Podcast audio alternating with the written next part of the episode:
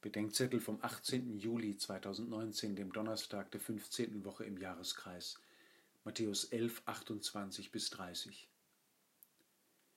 Den mühseligen und Beladenen in der Welt sagt Jesus, sein Joch sei sanft und seine Last sei leicht.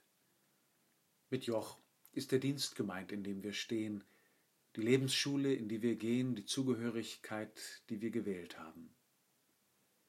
Wir sollten weder so tun, als sei diese Leichtigkeit eine Selbstverständlichkeit, noch sollten wir behaupten, Jesus hätte nur gemeint, wir sollten seine Botschaft nicht so schwer nehmen.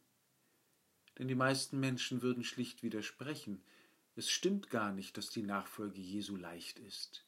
Es ist schwer, nicht zu lügen, zu den Bösen gut zu sein und mit den Nervensägen geduldig. Es ist hart, treu zu bleiben und niemanden für meine Bedürfnisse zu verzwecken.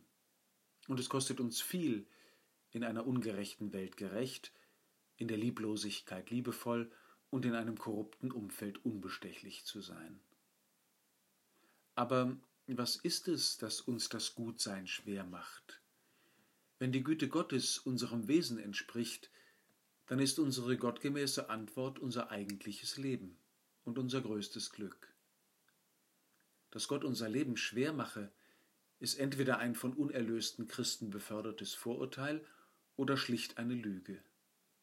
Nicht Gott entfremdet uns von uns selbst, sondern die Mächte und Gewalten in der Welt, wie Paulus sie im Epheserbrief nennt.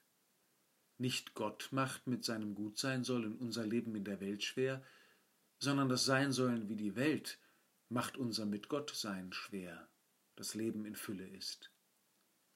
Wir dürfen die Knechtschaft in der Ferne nicht mit der Freiheit in seiner Nähe verwechseln.